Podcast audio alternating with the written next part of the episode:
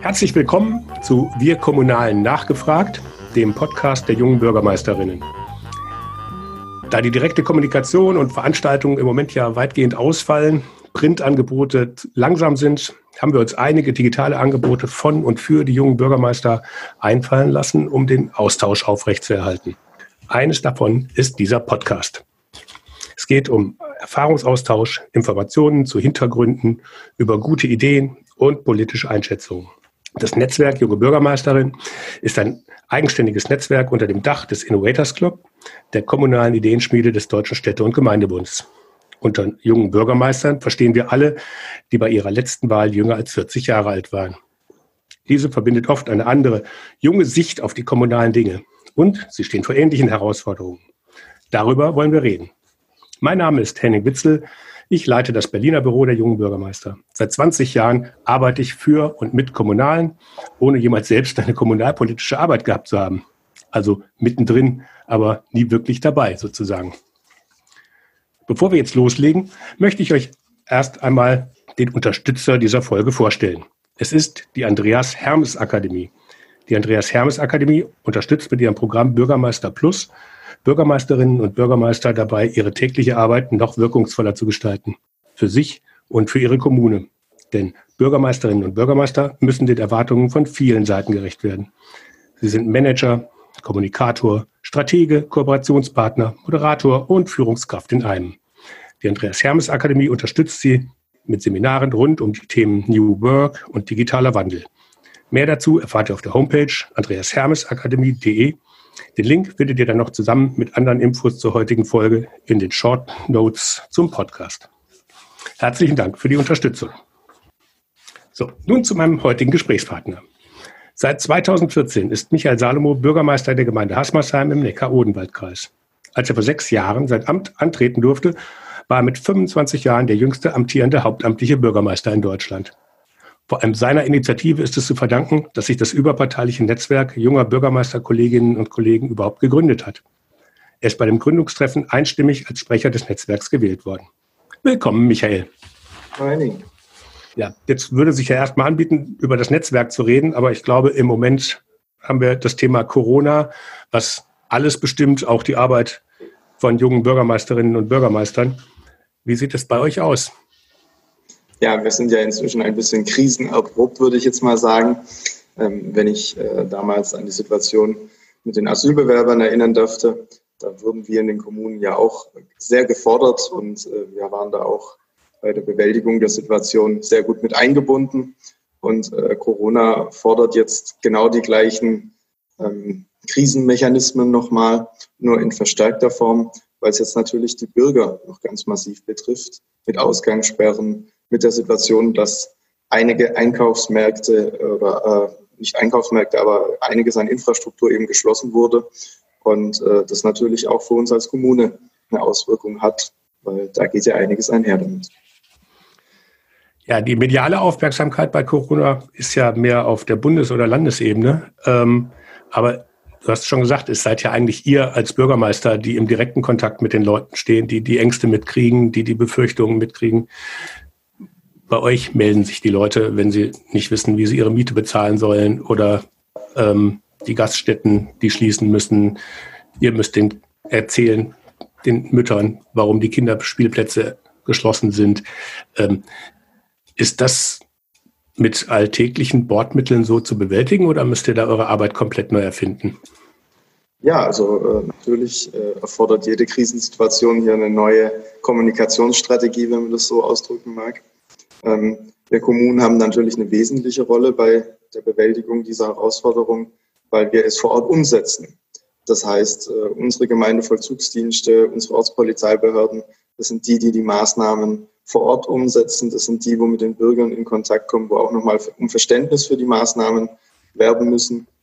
Und du hast es ja schon erwähnt, wir sind die, äh, die als erstes greifbar sind, ja, die praktische Lösungen anbieten müssen aber auch auf der anderen Seite die Rechtsvorschriften, die eben vom Bund und Land angeordnet werden, zügig und äh, schnell umsetzen müssen. Ja, also da merkt man, dass man auf der einen Seite auf die Bedürfnisse der Bevölkerung eingehen muss oder sollte und auf der anderen Seite äh, natürlich auch die rechtlichen Gegebenheiten berücksichtigen muss und im Zweifelsfall auch ahnden muss, wenn es nicht anderweitig geht.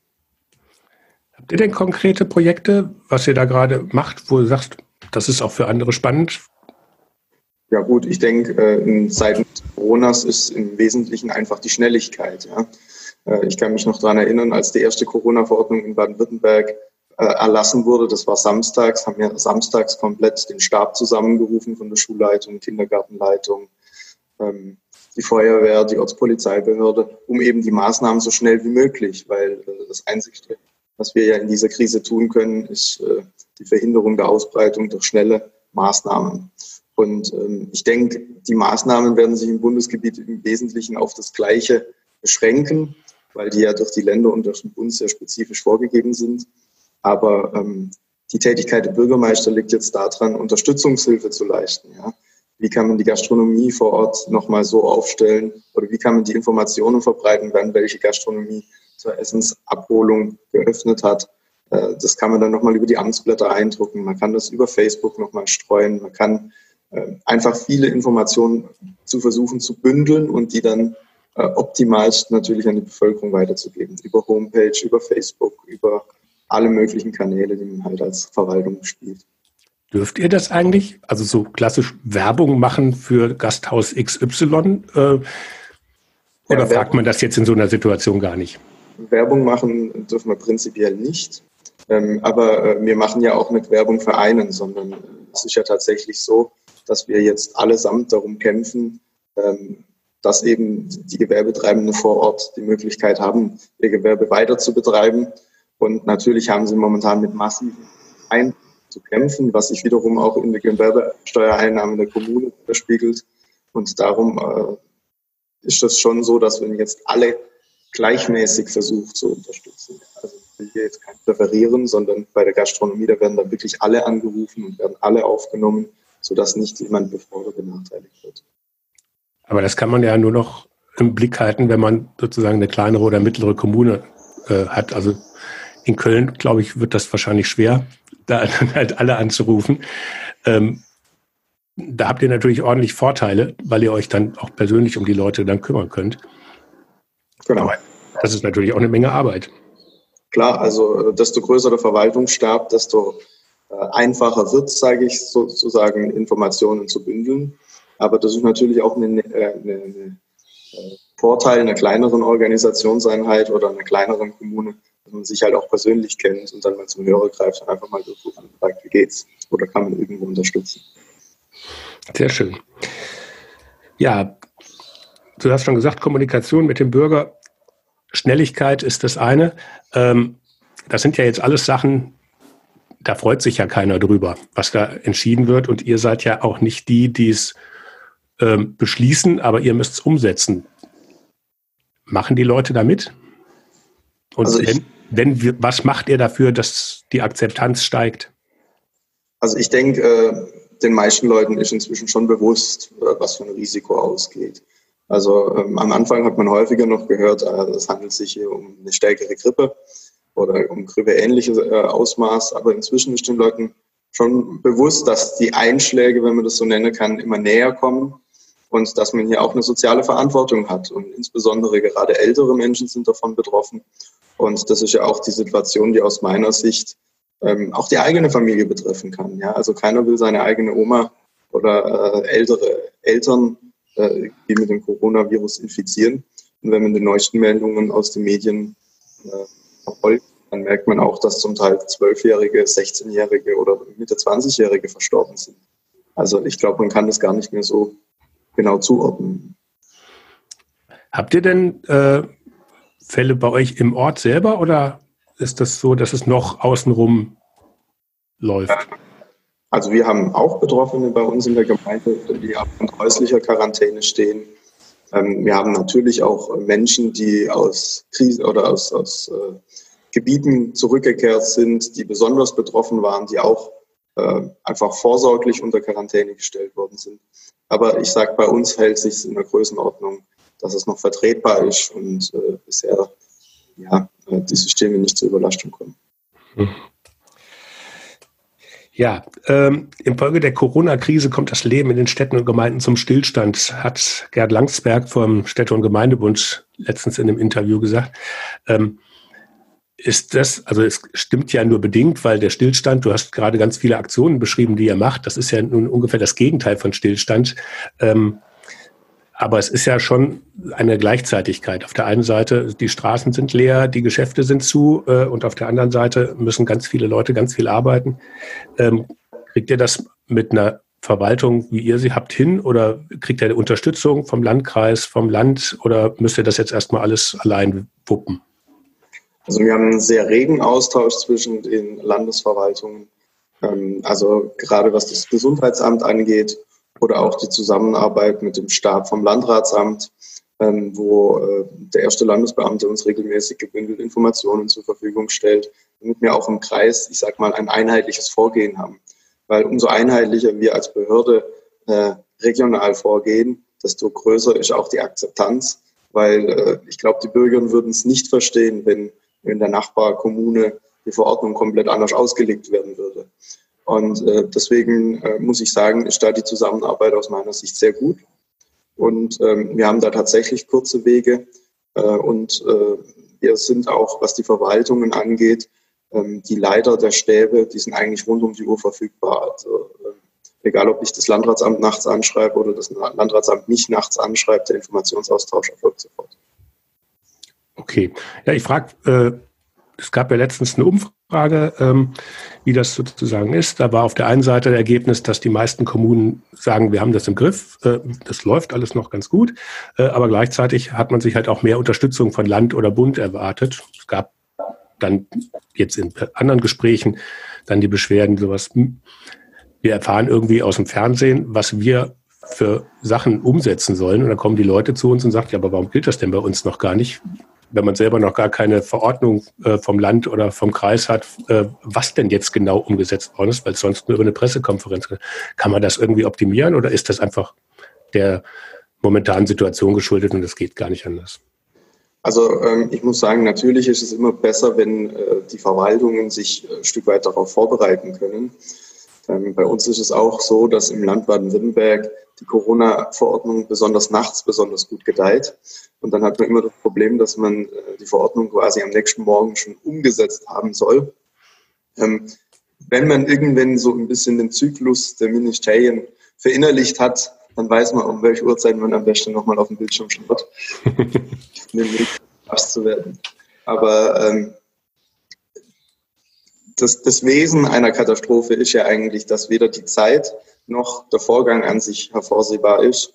Und ich muss sagen, für diese Situation äh, läuft es aus meiner Sicht doch sehr gut. Also die Kommunikation sowohl von oben nach unten als auch von unten nach oben.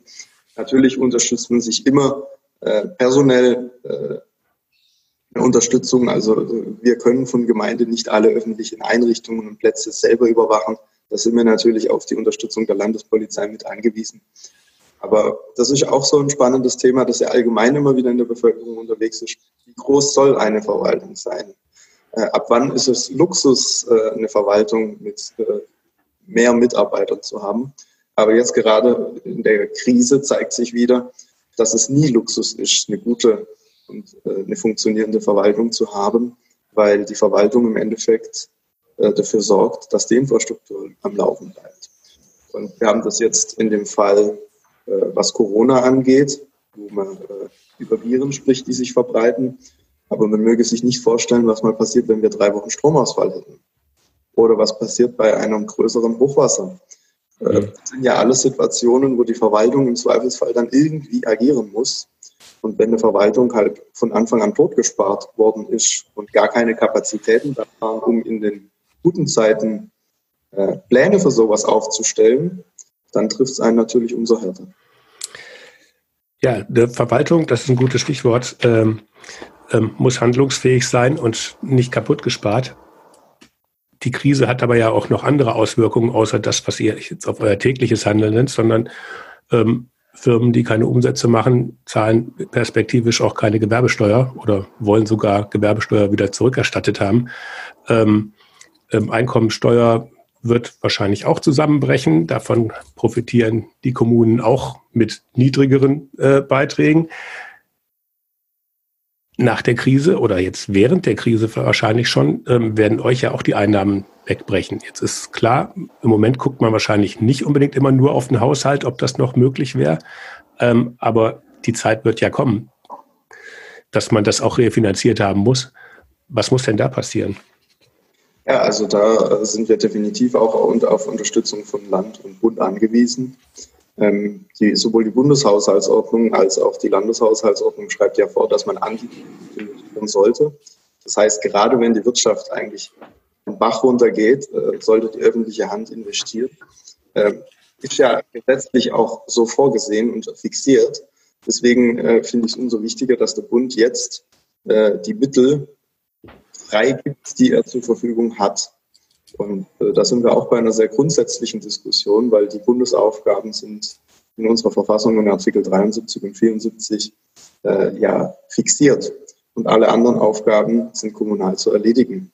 Und äh, da wäre es gut, wenn man den Kommunen vor Ort das Geld zur freien Verfügung gibt, weil ich glaube, jetzt gerade auch in dieser Krisenzeit ähm, wird jede Kommune sehr individuell handeln müssen, weil die Lösung, die vielleicht für Hasmersheim passt, passt für die nächste Kommune schon nicht mehr.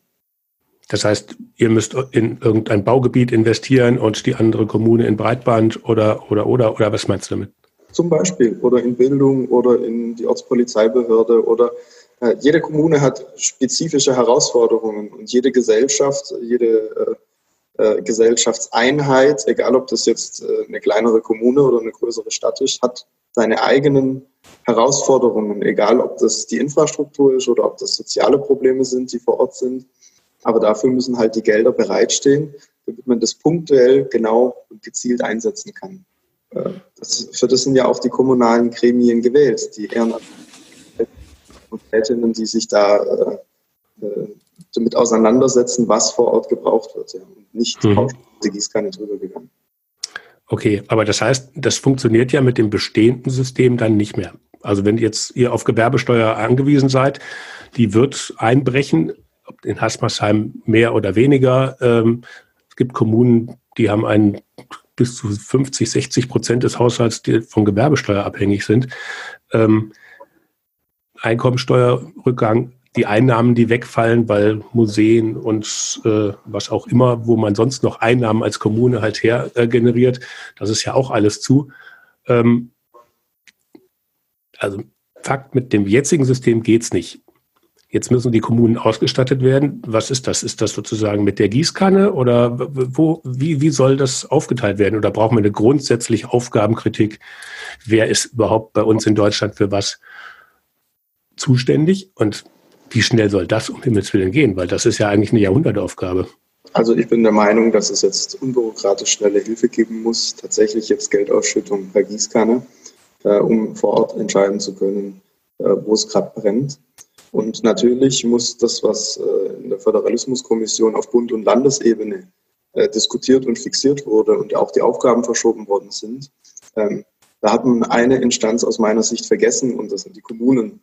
Und es hat sich jetzt innerhalb von kürzester Zeit zweimal bewahrheitet, egal ob das die Herausforderung in der Asylsituation war oder jetzt eben in Corona.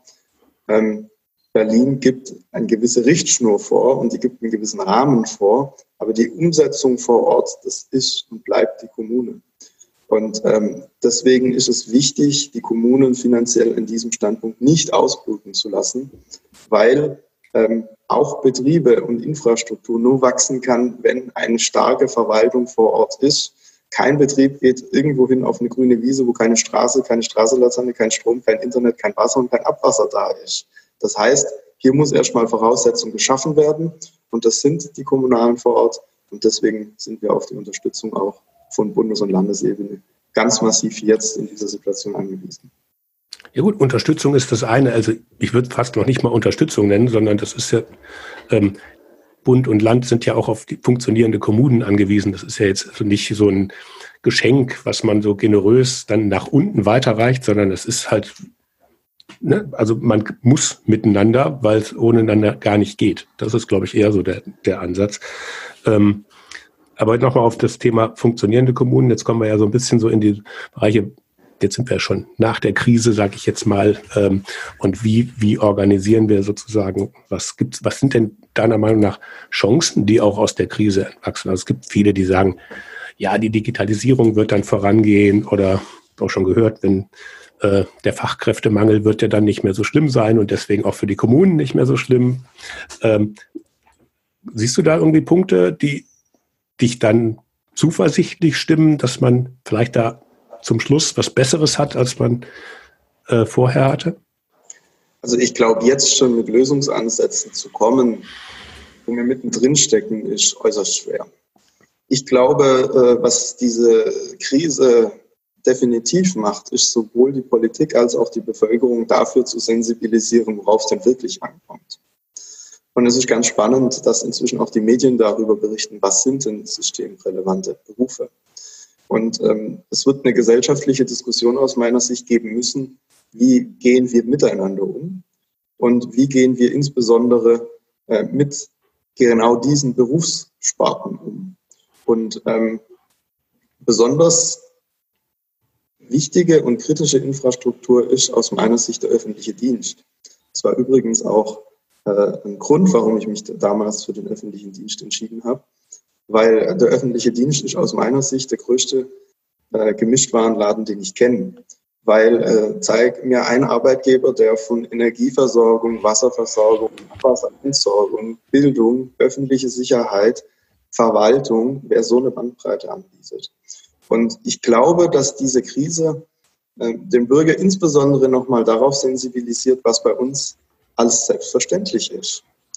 Weil äh, wir reden jetzt momentan über die Corona-Krise, aber wenn man davon ausgeht, äh, ich habe es vorhin schon angedeutet, angenommen, die Wasserversorgung bricht jetzt parallel noch zusammen, weil die Wasserwerke selber vielleicht infiziert sind. Oder die Müllentsorgung. Dann kann es ja gleich noch dazu sein, dass sich dann Ratten, Ungeziefer vermehren, dass man dann noch ganz andere Krankheiten dazukriegt. Und ich glaube einfach diese Sensibilität und ähm, vielleicht auch ein Stück weit einfach Dankbarkeit wieder für das, dass wir eigentlich trotz dessen, dass wir gerade eine Krise haben, aber noch sehr privilegiert sind. Ich glaube, wenn diese Krise zum Beispiel Afrika äh, erreicht, äh, dass es da nochmal ganz andere Auswirkungen haben wird.